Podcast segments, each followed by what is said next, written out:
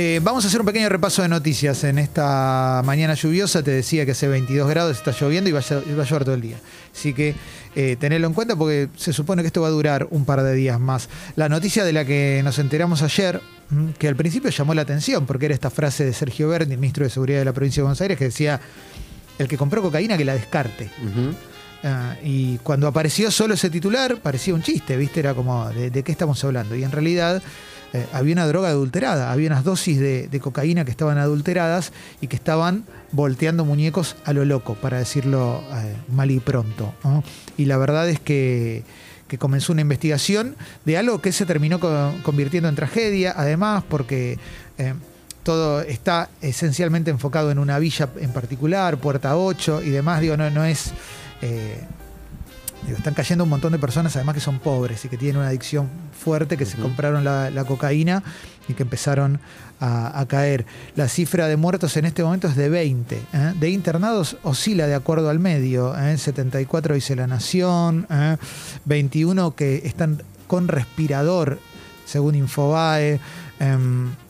Y la noticia de último momento con respecto a esto es que detuvieron a El Paisa, que es el sospechoso de ser el dueño de la cocaína envenenada en Puerta 8. Mm, lo detuvieron rápidamente, ¿eh? lo cual da cuenta de que un poquito dateados están igual y que no, hacen, lo suficiente para parar. Que ya te habían grabado los discos de los Stones. Como que, como que sí, hay, una, hay una influencia, como que. Exactamente. Tenían, en algún momento, tenían testigos, testigos menores eh, sin suficiente relevancia, por lo menos lo que venía diciendo Bernie. Quizás también declaraba eso por, por estrategia y demás. El asunto es que encontraron a Joaquín Aquino, vinculado a Alicho, otro narco pesado de la zona, y lo arrestaron en una redada junto a otros siete acusados. Le secuestraron 15.000 dosis de droga similar a la incautada en el asentamiento de 3 de febrero. Hay una nota escrita por Federico Fassbender en Infobae. Esto no va a terminar acá, claramente, porque no sabemos cuánta gente compró, cuánta gente tomó eh, y demás. Eh, lo triste de todo esto es que probablemente el número de fallecidos no quede acá, seguramente suba y esperemos que eh, esté, esté la gente que compró esa, esa droga.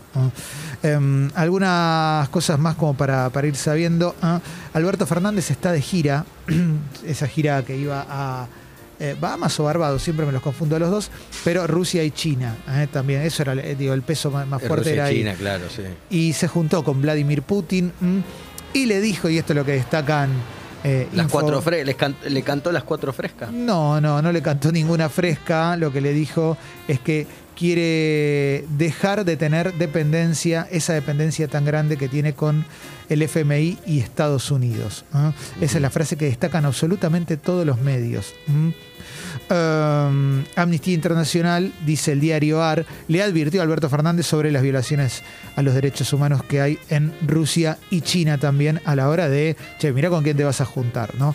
Eso eh, es lo que declaran. Y por supuesto que a medios como La Nación, Infobae Clarín también le hace ruido por el posicionamiento ideológico. Digo, cada medio tiene su posicionamiento y Rusia y China en concreto son países que no están alineados, si querés, con el eje de, Estados Unidos. Creemos que elegimos qué diario compramos. Sí, sí, sí, sí.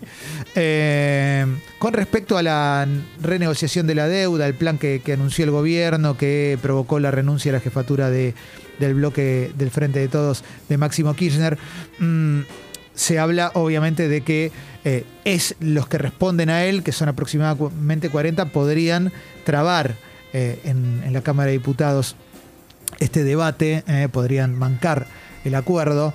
Y Juntos por el Cambio, lo que dice una nota del diario AR es que analiza la posibilidad de abstenerse, pero no quieren entorpecer la sanción del acuerdo con el FMI. ¿eh? Rodríguez Larreta criticó a Máximo Kirchner, esto es una interna grave para el país, dijo, y ya tiene reemplazante, se llama Germán Martínez, ¿eh? quien va a ser el jefe del bloque mm, del Frente de Todos ahí en, en la Cámara de Diputados. Mm. Eh, con respecto también en el diario AR se habla obviamente de lo que está pasando con la cocaína adulterada y la alerta epidemiológica por la intoxicación. Mm. Em, es la noticia del día, claramente, y probablemente una de las noticias de la semana.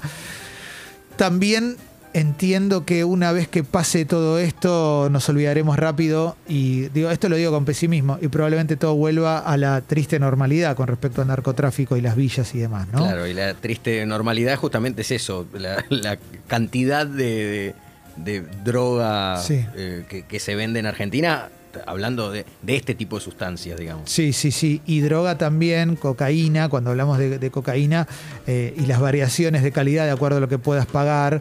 Eh, cuanto menos puedas pagar, más adulterada va a estar, más, más eh, otras sustancias tendrá y demás, esas cosas que le ponen. Bueno, en este caso una de las hipótesis también era una guerra entre bandas, ¿no? Como que una banda le adultera a la otra. para, nada, no sé, para perjudicarla y demás.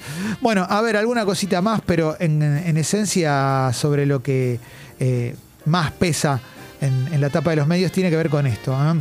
Eh, te agrego alguna cosita más. El laboratorio Richmond, el laboratorio argentino, ya está habilitado para vender en el país y en el exterior la vacuna Sputnik B en nombre del Fondo Ruso de Inversión Soberana. en la puerta de ese laboratorio se conocieron Jagger y Richard en Richmond.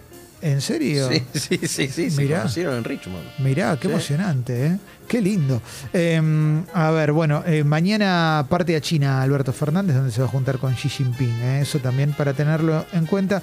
Y atención a esto, eh, hay focos activos de incendios forestales en Corrientes, Río Negro y Misiones. También están, ya están logrando contener las llamas que afectaron las localidades de Aluminé, Loventué, en Neuquén y Pilcomayo en Formosa. ¿eh? Y el Parque Nacional de los Esteros de Liberá está cerrado preventivamente debido a un incendio forestal que arrasó con gran parte de la vegetación. Esto lo estoy leyendo en el newsletter primera mañana de cenital.com. Eh, pareciera que es un paisaje noticioso habitual también acostumbrarnos a eh, los incendios en nuestros parques nacionales y, lugares con vegetación y más. Bien, señoras y señores, vamos a cerrar esta parte del resumen diario de noticias. En instantes vamos a tener el café veloz y después flash de mensajes.